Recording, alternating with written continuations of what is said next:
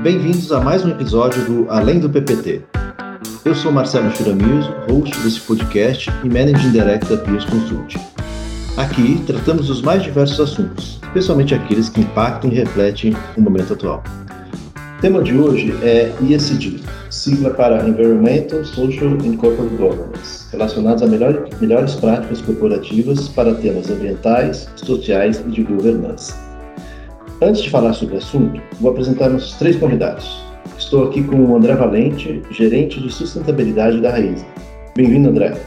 Oi, Shira, obrigado pelo convite, prazer estar aqui com vocês. É, eu sou responsável pela área de sustentabilidade da Raiz, em que pelo tamanho da companhia, já representa um desafio muito grande. Espero conseguir compartilhar um pouco da experiência dessa bagagem de mais de 10 anos trabalhando no tema com vocês. Legal, André. É, também estou aqui com o Paulo Moraes, Senior Manager da Pierce. Oi, Paulo, tudo bem? Olá, Shira, tudo bem com você? Olá, André, muito bom estar aqui com vocês novamente. E também está presente nesse episódio Lucas Bortolossi, Associate Manager da Pierce. Tudo bem, Lucas? Oi, Shira, tudo bem? Muito obrigado aí pela oportunidade, pessoal. Hoje a gente ouve muito falar sobre a sigla de ESG, mas isso significa por que vem ganhando tanta importância? Bom, Shira, como você bem comentou, né, o ESG é um conjunto de práticas adotadas pelas companhias que endereçam principalmente preocupações relacionadas a questões ambientais, sociais e de governança corporativa. É, essas práticas, né, na hora que a gente olha o histórico, elas começaram a ganhar importância na década de 70 nos Estados Unidos, quando os fundos americanos começaram a focar seus investimentos né, em empresas socialmente responsáveis e sustentáveis. Quando a gente olha aqui para o mercado brasileiro, é, essas iniciativas e essa importância demorou um bom tempo, né, e começou a ganhar importância e relevância nos últimos 10 anos principalmente a reboque né, do, do, do, aumento da pressão social relacionada às questões de sustentabilidade e de representatividade por parte da sociedade civil.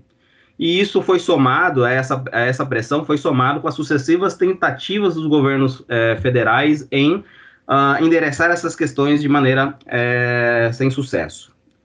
Dado esse contexto, as empresas enxergaram e começaram a cada dia mais uh, endereçar iniciativas em prol a essas questões, visando principalmente minimizar os impactos das suas operações, tanto no, nas questões relacionadas né, ao contexto social de representatividade, quanto às questões de sustentabilidade.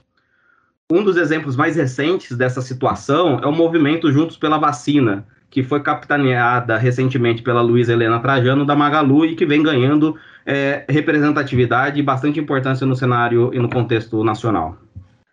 É, Paulo, e eu, eu, particularmente, trabalhando no tema há bastante tempo, pude acompanhar um pouco da evolução dessa agenda, né? Tudo isso que você comentou sobre o quanto isso já era, já era uma agenda de peso para investidores e, e alguns é, atores do mercado internacional e como isso demorou um pouco para virar realidade no Brasil, isso fica muito evidente. Aquelas empresas que sempre tiveram um negócio voltado para o mercado externo, naturalmente eram as empresas que começaram a jornada do ISD mais cedo.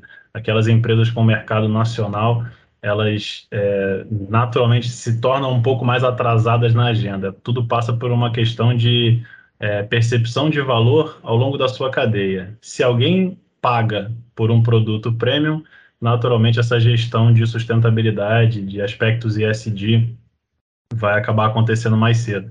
Se esse valor não é percebido é, pela sua cadeia como um todo, é uma agenda que acaba ficando um pouco de fora. Então, isso que você falou é muito verdade. Legal, André. Legal, Paulo. Acho que é, quando a gente fala de ESG, é, a gente está falando também de preocupações de longo prazo. Né? Quando a gente fala de sustentabilidade, enfim, todos os temas que estão em volta são temas que estão, que estão ligados a uma, uma preocupação de longo prazo.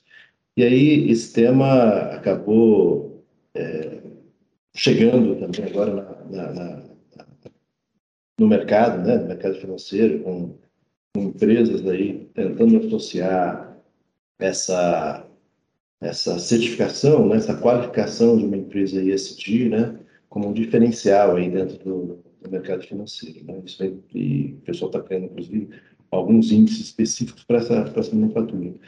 vocês acham que a pressão, vamos dizer assim, né, de, de resultados de curto prazo, né, e conversa com essa preocupação de, de longo prazo? Como é que, como é que esse trade-off né, de, de resultados, principalmente pelas empresas elas buscarem resultados, né, o mercado financeiro busca resultados muitas vezes de curto prazo, como é que isso conversa com o conceito né, do, do ESG, da preocupação com sustentabilidade de longo prazo?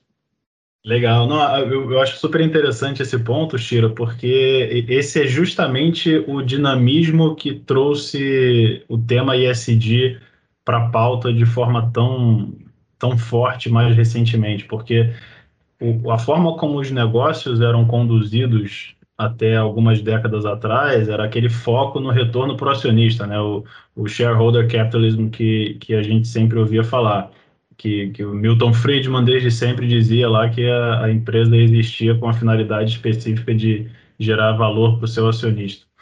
E isso era um cenário em que a gente tinha um mundo com recursos abundantes, a gente tinha uma sociedade com baixo poder de articulação, então você não tinha ninguém lá com, com a câmera ligada filmando tudo que você estava fazendo, a, comunicação era mais restrita, então o poder de, de dificultar uma operação era, era muito mais baixo. E aí você é, dá um fast forward para os dias de hoje, você tem recursos naturais escassos, você tem é, um, uma, uma licença social para operar cada vez mais difícil de conseguir, e a, a, a consequência prática disso é que os negócios precisam gerar valor para muito mais gente do que só o seu acionista. E esses outros, essas outras partes interessadas, esses outros stakeholders novos que entraram na jogada, são a sociedade, são o nosso meio ambiente, é o poder público, são, é o terceiro setor, são os funcionários.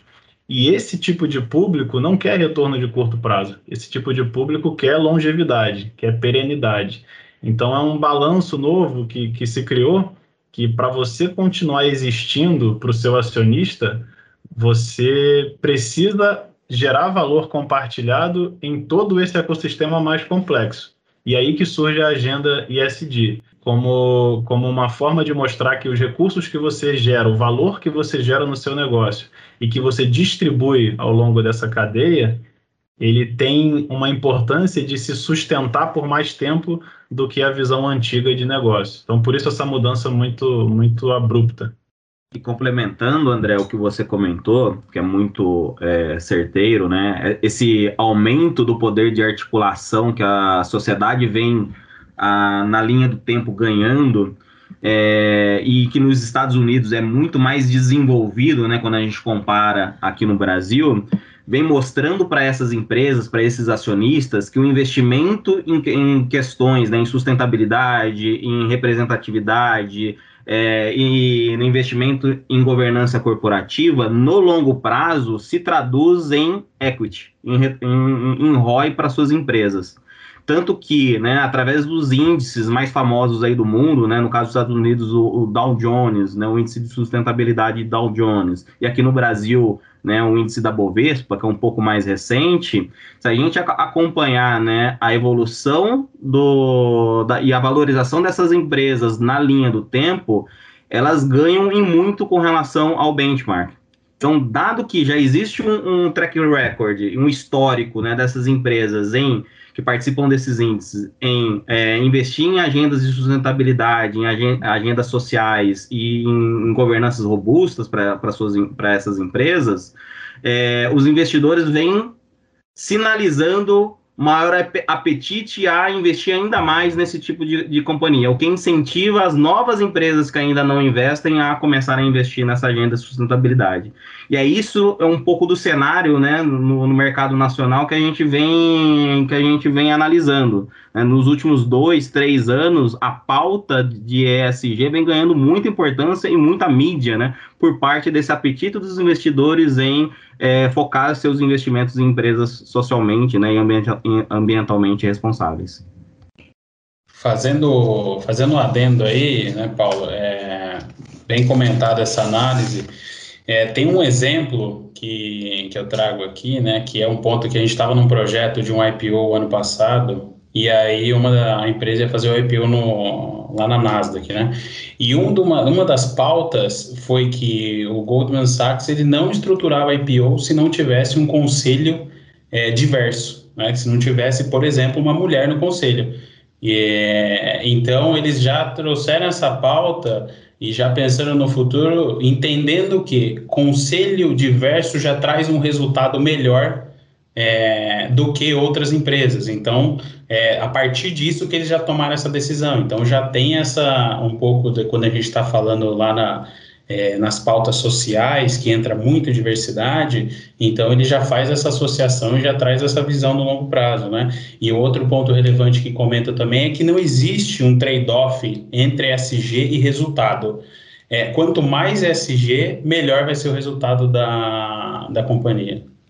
Agora, no, no curto prazo, ou na, no momento de implantação, adotar essas práticas, isso traz mais custo para a empresa, correto?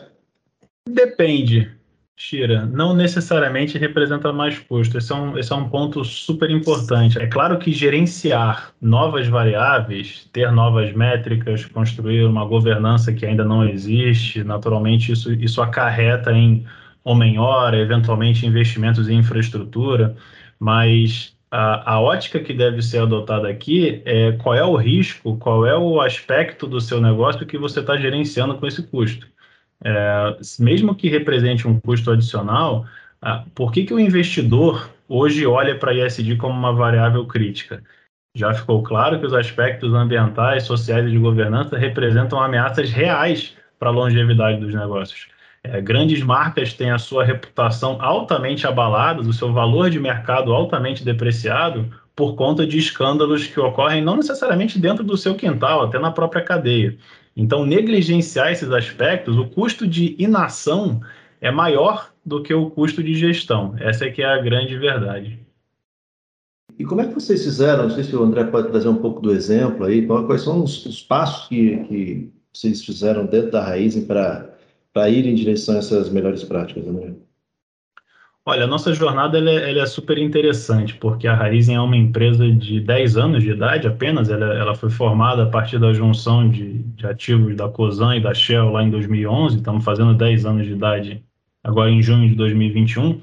Então, nesse pouco tempo de vida, a Raizen já passou por diversos momentos, diversas fases da, da gestão ISD eu diria que a grande evolução da nossa jornada fica claro quando você olha para a atuação ISD, que começou como gestão de riscos, em que a gente mapeava quais eram os passivos da nossa cadeia, como que eu garantia condições de trabalho adequadas na cadeia da cana-de-açúcar, como que eu me relacionava com a comunidade do entorno da operação para que ela não parasse a minha operação, migrando de uma agenda de risco para uma agenda de captura de oportunidades, em que hoje a gente discute com clientes e mercados de altíssimo padrão de exigência é, o, o, prêmio adicional ao meu produto por ele ter atributos de sustentabilidade diferenciados. E, e, como é que essa jornada acontece? Né? Por que, que a gente conseguiu sair de uma agenda, uma postura talvez defensiva para uma postura proativa? Tudo passa por entender o que, que é de fato material para o seu negócio. Você só consegue tirar a agenda ISD de uma agenda paralela, entre aspas, café com leite da companhia, para uma agenda de fato estratégica e core para uma operação, quando você entende qual é a materialidade do seu negócio, onde você destrói valor para aquele ecossistema que eu comentei, formado por diversos atores, e é, primeiro é preciso, preciso assumir e entender que você destrói valor de alguma forma, e tendo essa maturidade para assumir isso, você gerencia muito melhor esses riscos, mas também entender como que você constrói valor. E aí a agenda ESG naturalmente fica muito mais clara. O grande problema das empresas é quando elas acham que existe uma receita de bolo para você atuar na agenda ESG. Cada caso é um caso, cada desafio é um desafio, e quando você internaliza essa gestão, o tema deixa de ser um tema paralelo e vira um tema estratégico. O seu comercial começa a vender sustentabilidade, o seu time de suprimentos começa a mapear riscos na sua cadeia, o seu time de relação com investidores ou de tesouraria começa a mapear outras oportunidades que você, área de sustentabilidade, não conseguiria fazer, e é isso que é a virada de chave, quando o tema passa a ser tratado de forma estratégica por toda a companhia. E foi isso que a gente conseguiu fazer na Raizen. Hoje não existe um sequer processo de, de M&A que não tenha uma avaliação de precificação de carbono para medir o impacto positivo ou negativo de um certo movimento de, de mercado. E aí você transporta isso para todas as esferas, vira uma agenda de fato estratégica e que todo mundo discute num nível é, altíssimo de, de, de, direcionamento do negócio. É, e esse ponto da agenda estratégica ela é tão, tão importante né, dentro das, das empresas né, que isso depois ele, ela acaba virando né, e transformando a cultura, né, não só da, da, das pessoas que estão executando, mas também dos processos né, e da operação que está ali sendo executada. Né? Então, é, como o André bem colocou, né, a, não só a questão de material, da materialidade para que a empresa conheça né, aquilo que é mais importante é, e que gera valor para os seus é, stakeholders, né, não, só, não só seus acionistas, mas também toda a, a sociedade que é, usufrui, que compra né, do, do, do, dos seus produtos e serviços, mas também, de fato, incorporar aquilo como é, prioridade dentro da agenda estratégica da, da empresa, né? Para depois isso ser, ser, desdobrado de fato em ações palpáveis e tangíveis para serem executadas. Legal. Deixa eu fazer uma pergunta só, André. Se a gente for pensar na cadeia do, da cana, que é um dos frutos principais da, da raiz, é, a gente sempre teve problemas aí, enfim, na forma como a cana era plantada, assim, o extrativismo em si da, da, da operação, a parte da, da mão de obra, que também sempre foi muito criticada, né? enfim, é, pensando na, na, na, rede de combustível, também é um elemento que vira e mexe, tem vazamento e afeta o ambiente. Então, a, a, a operação da raiz é cercada por, por pontos críticos aí que envolvem, envolvem meio ambiente, pela cultura da cana, a parte de mão de obra, de colaboradores, né? enfim, que envolve a parte social a governança corporativa acho que é, é um ponto mais sob controle, né? Que enfim está mais dentro de casa. Mas a cadeia ela, da, da, do negócio ela é, ela é, mais afetada, né? Pela, por esses pontos mais críticos aí. Como é que a, que a, que a se deparou com isso? Quais foram as ações de prática? Na prática ela, ela, ela utilizou para contornar isso? Excelente ponto, Shira. E esse, essa é uma das vantagens da nossa companhia ter sido, entre aspas, formada há pouco tempo, porque quando você, há 10 anos atrás, promove o encontro entre duas gigantes, Cosan e Shell, para formar um novo negócio, você força uma discussão de governança sobre temas altamente relevantes como esses que você comentou. Os aspectos socioambientais que cercam a operação da cana-de-açúcar, os aspectos socioambientais que cercam a distribuição de combustíveis, o papel dos combustíveis e, e como que a gente vai lidar com a transição energética que há 10 anos atrás talvez não fosse uma realidade como é hoje, mas já estava em, em, andamento. E a verdade é que isso foi muito bom para a Raizen, porque uma das condições para que a empresa fosse formada, e aí quando você junta a visão de um grande grupo em, em constante evolução como a COSAN, com a visão de uma Shell que atua naqueles mercados rigorosos e que já está bastante calejada com a agenda de sustentabilidade e sabe o que o mercado cobra, você forma uma empresa que já foi construída com pilares de sustentabilidade desde o D1. O que, que eu quero dizer com isso? Um dos, uma das condições para que a Raizen fosse formada foi que a gente tivesse o compromisso de que 100% da nossa cana-de-açúcar viria de origem sustentável. E isso, lá em 2011, era algo fora do, do comum, algo inimaginável para o nosso setor, porque o mercado não pagava um centavo a mais por uma cana mais sustentável, por mais que não quisesse ter um passivo na sua cadeia. Mas a gente assumiu esse compromisso como uma condição para a formação dessa joint venture. Acelera no tempo, hoje nós estamos completando 100% de usinas, das nossas 23 usinas em operação, 100% das usinas certificadas no padrão Bom Sucro, e, em paralelo, já que metade da cana que a Raizen utiliza não é nossa, é comprada de terceiros, e a gente sabe que sustentabilidade permeia a nossa cadeia, a nossa responsabilidade vai junto com o valor que a gente constrói, que a gente se apropria.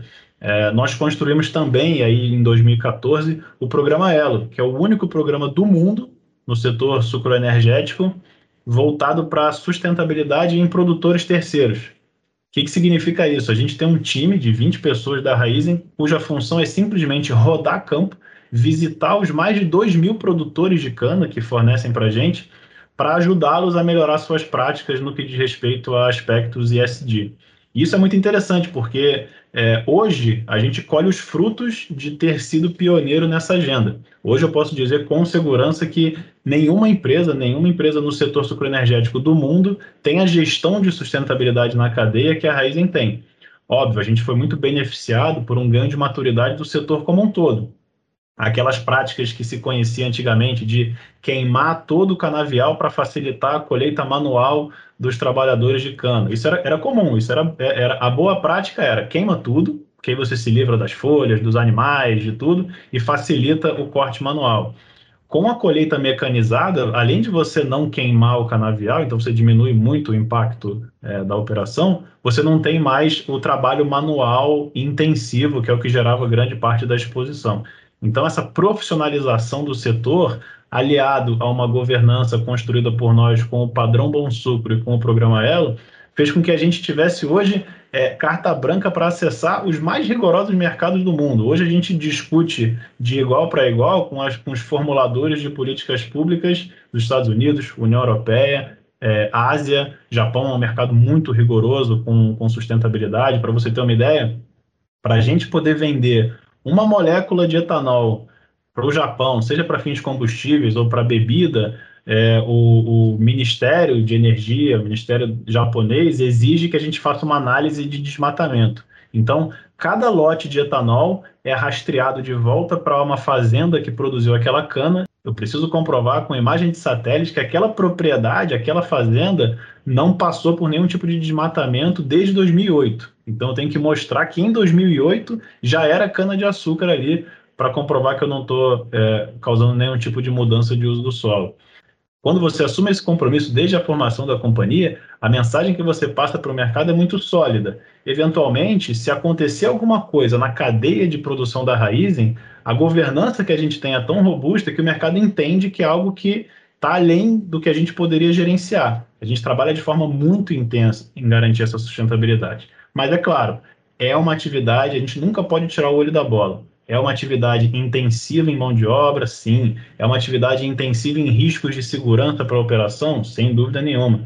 É uma atividade que faz uso de recursos naturais, sem dúvida nenhuma. Por isso que a gente monitora pegada de carbono, pegada hídrica, aplicação de defensivos respeitando os limites é, da legislação e do padrão Bom Sucro. Então, para a gente, isso foi levado a sério muito desde o começo e hoje a gente colhe esses frutos, porque não se chega onde a Raizen chegou, sendo top of mind em sustentabilidade nos setores em que atua, não se chega da noite para o dia. Ainda bem que a gente começou a sua jornada lá atrás, quando o pessoal de sustentabilidade era chamado de maluco, quando a gente pedia dinheiro para certificar mais uma usina, quando nem aquela primeira usina estava se pagando ainda a certificação, hoje faz muito sentido, mas é porque demandou uma visão de longo prazo dos nossos acionistas lá atrás.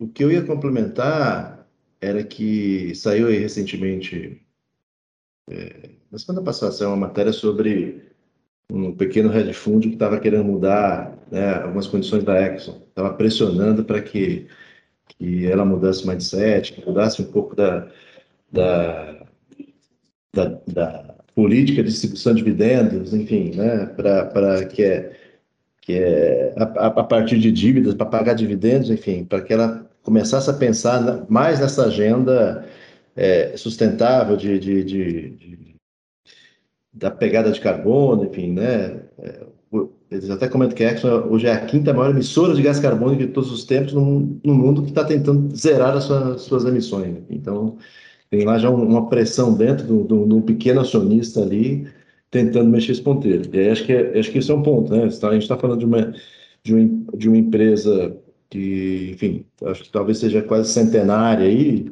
que nasceu em outra época, com outro mindset, enfim, que essas transformações elas são muito mais realmente lentas, né? Eu acho que o André explicou bem essa vantagem da Rising ter nascido, né, ter ser uma empresa jovem que já nasceu dentro de, uma, de um contexto que já exigia mudanças, 10, a gente está falando de 10 anos atrás, já, já, era, um, já era um, o mundo já estava né, vivenciando as preocupações aí com o clima, enfim.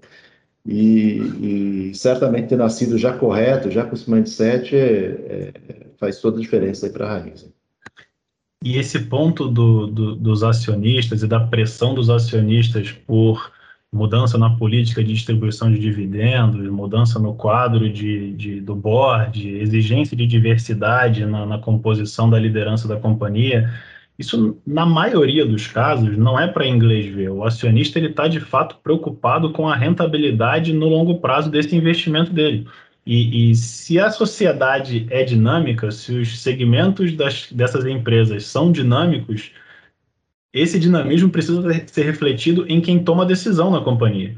Então, se o gestor, se o executivo é remunerado da mesma forma como ele era remunerado antes, se o resultado de curto prazo é o que remunera o gestor, se o conselho de administração da companhia é formado pelas mesmas pessoas que levaram a companhia, que trouxeram a companhia até aqui hoje, essa companhia está fadada a, em algum momento do tempo, desaparecer ou perder sua rentabilidade, porque é como você juntar. Eu sou palmeirense. É como você juntar 10 palmeirenses para desenhar um modelo de carro. Ele vai ser verde. Ele vai vender muito? Entre os palmeirenses, ele vai vender muito, mas ele vai ser verde.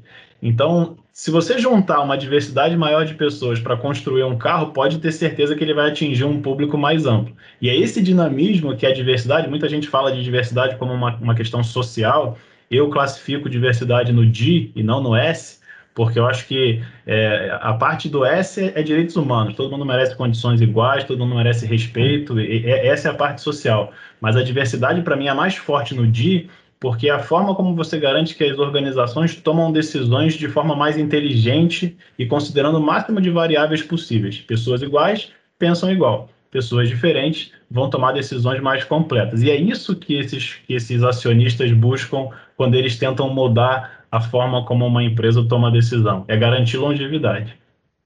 Legal. Eu acho que para é, um pouco do seu, do, do, da sua fala nos, nos, trouxe aí elementos que nos fazem pensar que cada vez mais a gente está uh, orientado a uma gestão com outros indicadores, né, com outras alavancas, enfim, não só o ROI ali tradicional que a gente via lá atrás, né, enfim, é, como é que, como é que vocês enxergam aí que, que a gente pode medir esse sucesso, aderência? Você comentou alguns casos, mas enfim, qual é o desafio, né, de medir é, essa aderência às práticas do ISD?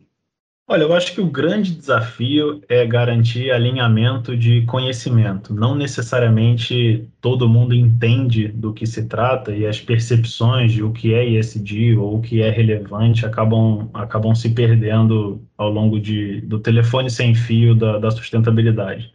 É, eu, eu, imagino que isso se traduza muito. Por que, que o tema ambiental ele talvez seja mais fácil de falar, seja mais tangível para as pessoas do que o social? A agenda ambiental é claramente mais avançada na preocupação das organizações do que a agenda social. Eu acho que é muito por conta das métricas. O mercado consolidou métricas ambientais que ainda não consolidou o tema social. Então, é como se quando a gente fala do S, cada um fala uma língua, e quando a gente fala do I, todo mundo entende do que se trata. Então, acho que boa parte da, da, da boa parte do desafio para destravar essa agenda é, e conseguir medir essa evolução, conseguir reportar quem de fato está atacando as variáveis que são críticas e quem está conseguindo atingir bons resultados, é destravar a, a consolidação das métricas. Hoje é, existe uma grande polêmica sobre o Net Zero Emissions. Todo mundo virou Net Zero Emissions até 2050, porque esse é o objetivo do Acordo de Paris. Então, você atingir emissões líquidas zero até 2050 se tornou moda. Mas é, como você vai chegar lá? Quais são os seus objetivos? Qual é a sua meta de redução de emissões da sua operação? Quanto você vai compensar? Que tipo de compensação você vai utilizar no seu processo? Tudo isso se perde no meio da comunicação. Então, acaba se tornando uma conversa intangível, você não está falando de alguma coisa mensurável. Esse é o grande desafio, é você garantir alinhamento, e para isso vão precisar surgir padrões. O, a agenda ISD cresceu muito rápido recentemente, e, e, por conta disso as comunicações não são assertivas, você ouve de tudo que você puder imaginar, e, e isso vai ser o grande desafio daqui para frente para que a gente possa medir desempenho das companhias. Acho que esse desafio, né, na hora que a gente olha é, metodologicamente, é, o desafio de desdobrar diretrizes e métricas estratégicas em algo mais tangível né, para a operação e para quem executa, é, vem em paralelo, né, ganhando bastante terreno no mercado corporativo, o, os OKRs, né, onde você tem grandes objetivos estratégicos, métricas estratégicas, né, que aí, como o André comentou, né, zerar a emissão de carbono, do ponto de vista social, né, é, garantir é, equalidade né, e diversidade de gênero, diversidade da, é, de, da, das minorias. Então, você consegue é, de métricas estratégicas, desdobrar isso em iniciativas e objetivos menores para que isso fique mais palpável, mais direto, mais tangível para quem executa, né? Que são as áreas que executam internamente, né? Que vão ser os, os grandes defensores dessa, dessa grande a, agenda, né? De, de ESG dentro da companhia. Então, a gente acaba, né? Dentro dos nossos, não só em ESG, mas em outras uh, iniciativas, utilizando bastante o conceito de OKRs para poder fazer esse desdobramento e chegar ali, né, naquele é, key result que de fato vai ser impactado por aquela iniciativa, por aquele projeto ou, ou por aquele programa que vai ser executado dentro daquele período, né? E, é, e acho que tem um ponto aí, né, Paulo, que os OKRs, né, é, eles surgem muito do que a gente vem, vem, discutindo, né? Eu tenho que ter uma agenda estratégica né, focada no ESG e a partir disso eu vou ter as discussões com as áreas, para, por exemplo, quando a gente está falando lá de gente, a gente discutir quais são quais são boas práticas de trabalho, como o André bem comentou, sobre é, como era o corte da cana e como isso foi é, extinguido, né, meio que na linha do tempo, né? Então, a partir do RH, desdobrar ali em objetivos, né? Então, eu tenho uma estratégia, o RH, o gente, ele desdobra esses objetivos e define seus OKRs, ou controles internos, por exemplo, né? Que aí eu estou falando de políticas, estou falando de informações, estou falando de fraudes, como que eles vão trabalhar é, essas, esses seus objetivos e transformar isso em OKRs. E, ao mesmo tempo, lá, manutenção, em infra. Quando eu falo um pouco de, putz, o que, que eu posso reduzir de resíduos? Eu posso falar de um escritório. O escritório pode redu reduzir consumo de energia. Por mais, é, às vezes, é, a gente está falando, não é um projeto altamente impactante, mas já é alguma coisa, né? É um, é um, ele transforma em um todo, né? E, e, por fim, ali, eu acho que além dessa definição tem que ter o acompanhamento, né? Que eu acho que é. Aí o André pode até complementar depois, mas tem que se definir essa estrutura de governança para você garantir a gestão desses OKRs, garantir é, que eles sejam executados de fato. E isso, óbvio, vai ser impactado por orçamento, né? Então, eu estou amarrando ali, desde os objetivos, eu amarro áreas, amarro projetos, KPIs e, por fim, o orçamento correlacionado e, a todos esses fatores, né?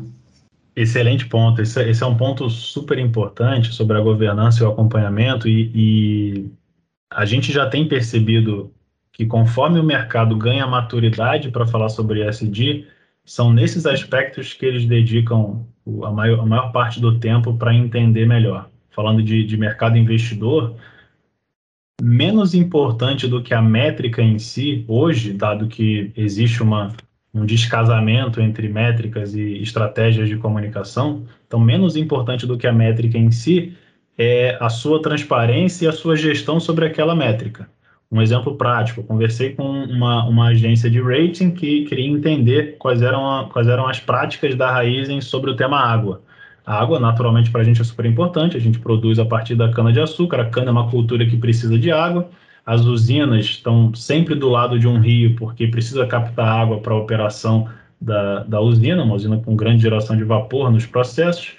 Então, eles queriam entender, e eu imaginava que uma conversa como essa seria onde você está hoje em uso de água e aonde você quer chegar, quanto você já evoluiu, quanto você vai investir. E as perguntas eram completamente diferentes. As perguntas eram, é, seja lá qual for a sua métrica, para quem você dá visibilidade disso, a evolução desse KPI impacta o bônus de quem e como que você gerencia o risco de faltar água para sua operação. Independente se você está tá monitorando pegada hídrica, captação de água por tonelada de cana, medindo a água da chuva, medindo a água do rio, para eles pouco importa. O que importa é a gestão. E acho que essa, até respondendo a sua pergunta original, Shira, eu acho que essa é a, é a saída nesse momento. Enquanto as métricas não estão consolidadas, o segredo é a transparência, o segredo é a comunicação assertiva.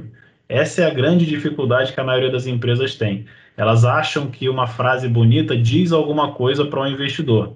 Mas eu sempre busco fazer aquele exercício. Se você, eu faço muito isso na Raizen, se você lê uma frase do nosso relatório e você conseguir ler a mesma frase no relatório de uma empresa de mineração, de computação ou da Microsoft, é, é porque a frase está mal escrita. Ela tem que refletir a minha realidade. Ela tem que ser explícita para o que a Raizen está fazendo. E todo mundo deveria ir mais ou menos nessa linha, porque a quantidade de frases genérica que não diz nada e, consequentemente, não significa nada para o seu stakeholder é muito grande. A maioria das empresas tem se comunicado dessa forma. E é aí que está o grande problema. Você não precisa ter a melhor métrica, você não precisa ter o, o melhor número por trás ou a melhor performance, desde que você comunique de forma transparente a sua gestão. É aí que eu acho que está o, que, que tá o segredo hoje em dia.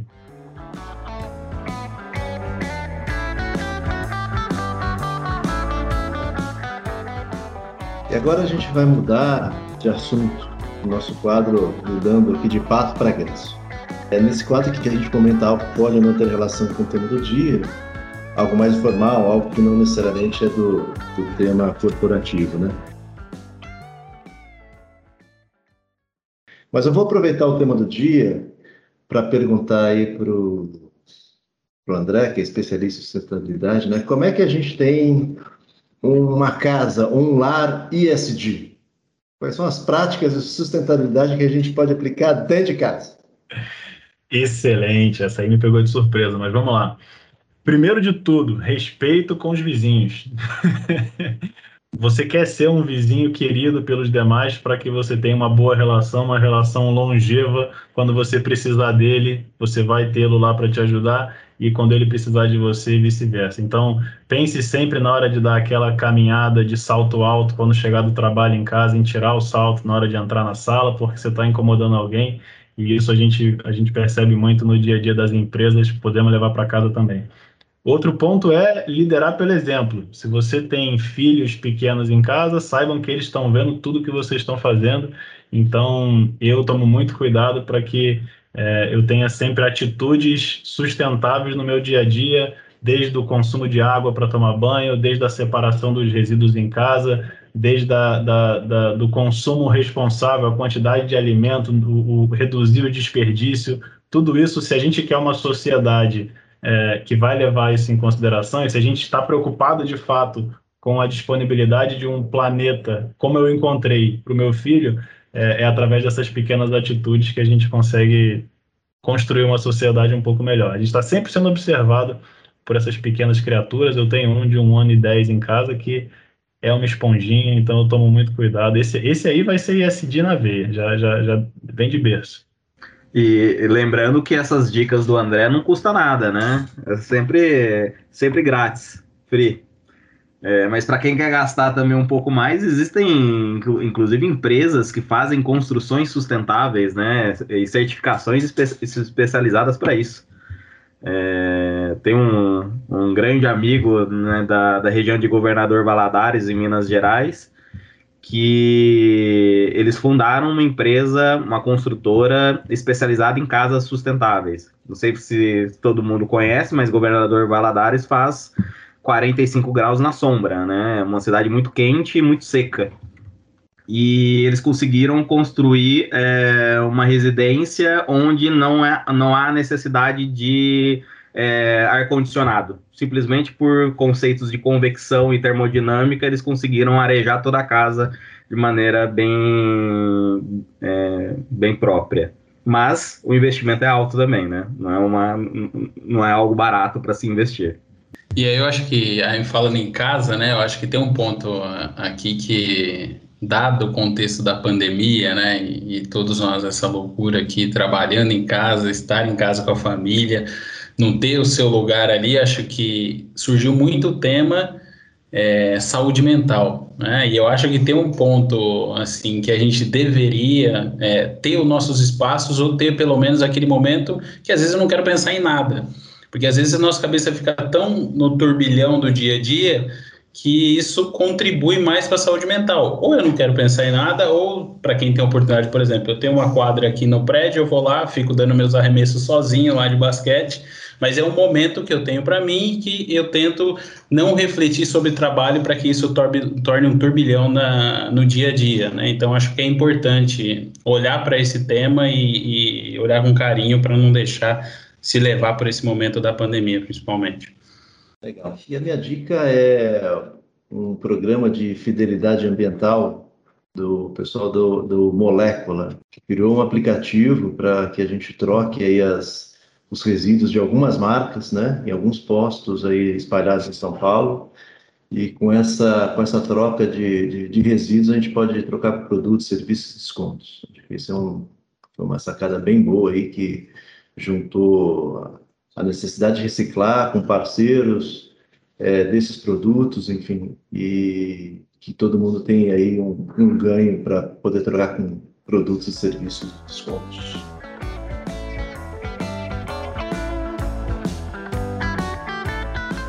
Bom, chegamos ao final de mais um episódio do podcast Além do PPT, produzido pela equipe da Pierce Consulting. Hoje falamos como o ESG impacta os negócios e qual é o processo de implementação dessas empresas. Agradeço imensamente a participação do nosso convidado André Valente, que contribuiu com, com ótimos pontos sobre a sua experiência na Raizen e os nossos managers Paulo e Lucas.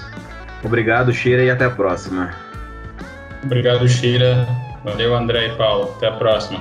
Obrigado, pessoal. Obrigado a todos pela oportunidade. Um prazer estar aqui. Até a próxima.